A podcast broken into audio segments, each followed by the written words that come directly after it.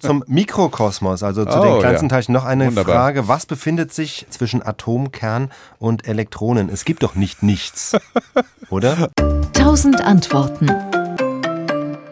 Ach, das ist eine wunderschöne Frage. Ja, es ist in der Tat nichts. Es, da ist nichts außer Feldern. Das ist eine aberwitzige Situation, wenn man sich vorstellt, so ein einfaches Wasserstoffatom. Wasserstoff kennen noch alle, das ist ja, wenn man früher Periodensystem der Elemente auswendig gelernt hat, Wasserstoff und Ganz Helium, oben. das ist ganz oben die einfachste Periode, das konnte man sich noch merken, bei der nächsten wird schon schwieriger. Lithium, Beryllium, Biron und so weiter und so weiter. Aber was, nehmen wir ein Wasserstoffatom und sagen wir, ein Wasserstoffatom, das ganze Atom sei so groß wie ein großes Fußballstadion, also ein Bundesligastadion. Und dann guckt man sich an, also das Elektron saust in seiner innersten Bahn, also so nahe er nur irgendwie in den Kern kommen kann. Und das wäre der äußerste Tribünenrang in dem Stadion. Da draußen saust das Elektron rum. Ja, wie groß ist dann ein Atomkern? Ein Atomkern wäre in diesem Bild, wenn das Atom ein Bundesligastadion ist, dann wäre der Atomkern ein Reiskorn am Anstoßpunkt im Mittelkreis. Das heißt, das Elektron rast da draußen drumrum und in der Mitte liegt ein winzig kleines Reiskörnchen. In diesem Reiskörnchen sind aber 99,99 Prozent der Masse des Atoms drin und da draußen saust das Elektron rum und äh, ist dann für die entsprechenden chemischen Verbindungen und so weiter zuständig. Und dazwischen ist nichts. Das Einzige, was da ist, ist das Feld, was das Elektron am Kern hält, denn das Elektron ist ja negativ In geladen. dem Fall nicht das Fußballfeld, sondern Nein, das sondern das, das ist ein. Kraftfeld, das elekt elektromagnetische Feld. Der Atomkern ist positiv geladen, kann man sich gut merken. Positiv gut gelaunt, äh, negativ äh, ist schlecht gelaunt und so weiter. Und so sieht's aus. Wir bestehen eigentlich nur aus Feldern. Wenn man das mal, was natürlich Unsinn ist, ne? also das ist bestimmt nur auf dieser quantenmechanischen Ebene, da unten, da bei den Atomen, da bestehen wir nur aus Feldern.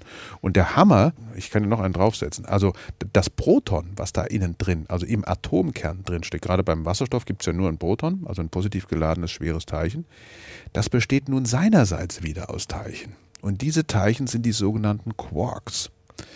Und der Hammer ist nun, dass das Proton, das ist fast 2000 mal schwerer als das Elektron, aber eigentlich besteht das Proton auch wieder nur aus Energie, weil die Massen der beiden Quarks, die reichen nicht aus, um die Masse des Protons zu erklären, sondern die Verbindung der beiden Quarks, die Bindungsenergie, die zwischen diesen beiden Elementarteilchen existiert, die kann man ja, man denke an Einstein, Energie ist gleich Masse mal c Quadrat, c ist die Lichtgeschwindigkeit, dann kann man Energie in Masse umrechnen, dann stellt man fest, die ganze Materie auf der Welt besteht fast ausschließlich aus Bindungsenergie.